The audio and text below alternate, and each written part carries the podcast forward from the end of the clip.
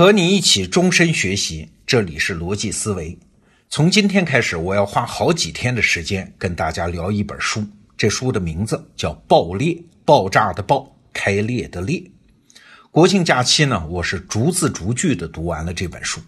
那之所以要花好几天的时间来讲，不仅是因为这是我今年看到的对未来认知方面最重要的一本书，而且大家都知道啊，二零一七进入第四季度了。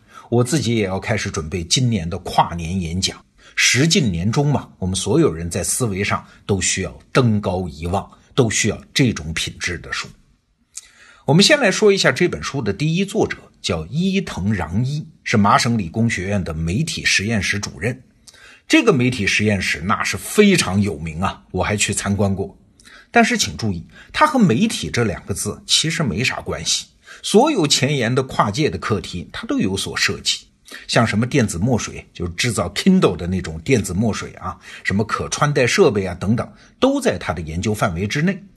那这么重要的一个实验室，你可能没想到啊，它的主任，也就是《爆裂》这本书的作者伊藤穰一，他居然只是一个高中毕业生，多次上大学又多次退学，没有学位的，可以说压根儿就不是学术圈里的人。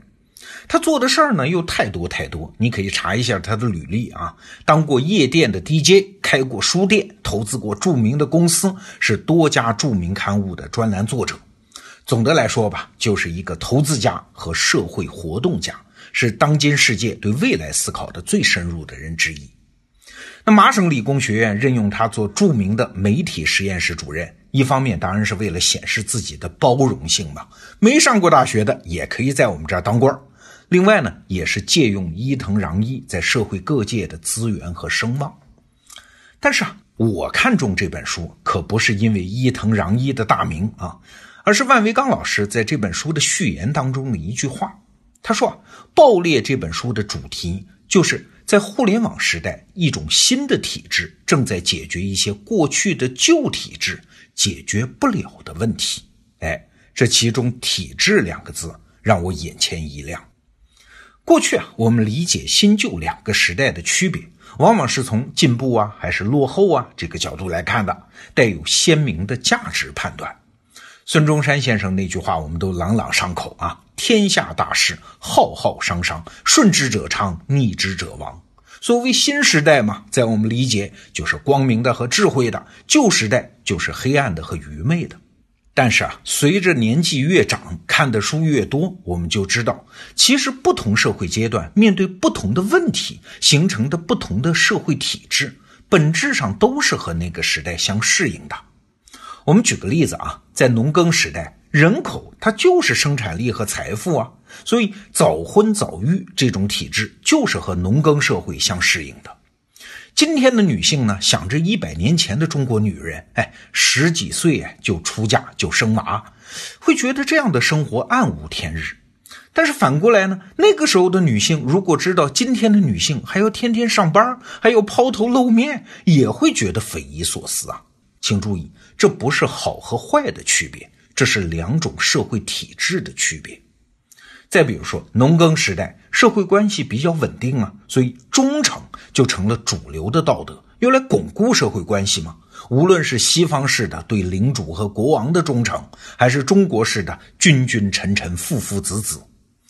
但是到了工业时代，社会资源的组合方式就变多了，所以自由就成了主流价值观啊。站在现代自由主义的角度再来看当年的儒家礼教，哎呀，人吃人呐，是黑暗的压迫呀。但是，如果我们站在整个历史的长河里看，这也不是什么正确和错误的区别，这还是两种体制的区别。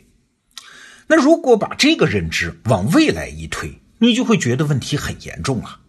虽然我们这一代人啊都认同社会正在急速变化，但是你想过吗？未来的社会体制和我们今天的也不大一样啊。也就是说，未来不是现在的变形，不是比现在穷一点还是富一点不是机器人多一点还是少一点而是我们立身处世、处理问题的基本方法，也就是体制要发生变化。而从过去的经验来看啊，这种变化通常要带来观念啊、伦理啊，甚至是情感上的冲击，我们会不适应那个体制啊。就像我们上个星期讲的范式一样，体制也有类似的特征啊。你站在一个体制中，是很难想象下一个体制的样子的。我们今天觉得颠扑不破的那些真理，那些天经地义的做事的方法，在未来很可能是要被颠覆的。所以啊，未来具体是什么样子，也许没那么重要。真正重要的是啥？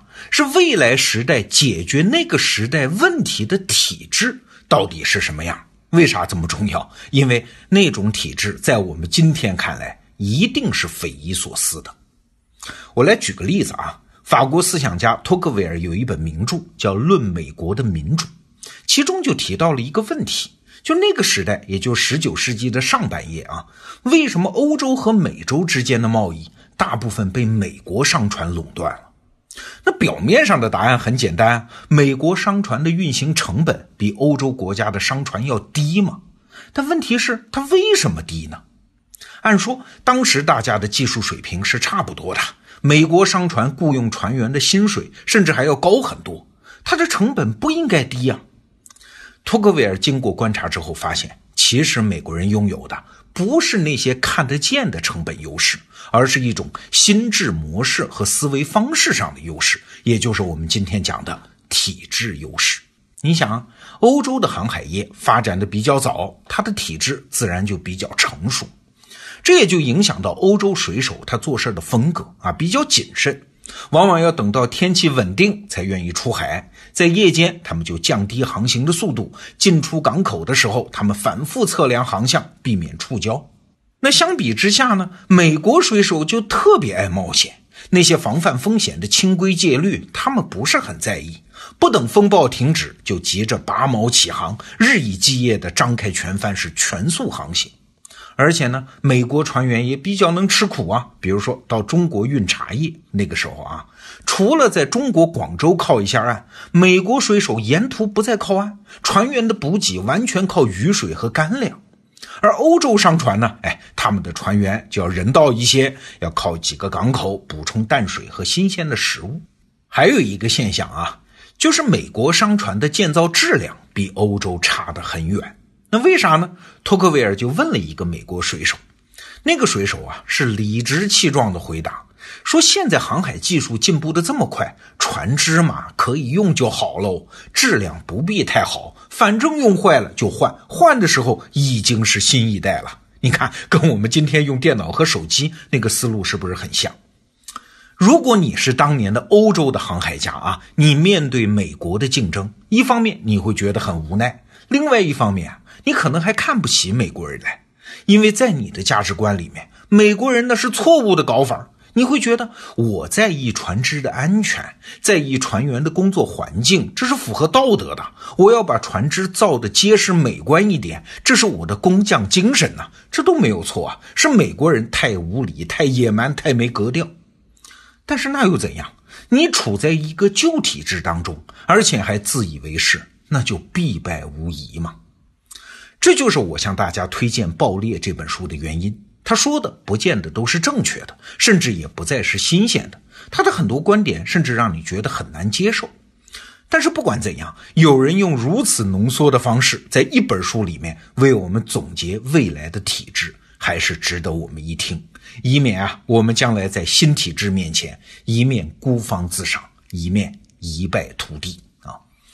那这本书的名字叫《爆裂》，这是中文翻译啊。它的英文原名呢是 Whiplash，什么意思呢？表面意思就是用鞭子去抽打，它其实还有一个引申的意思，就是像鞭子抽打在一个东西上，那当然是先向前打，然后猛地向反方向又扭转回来。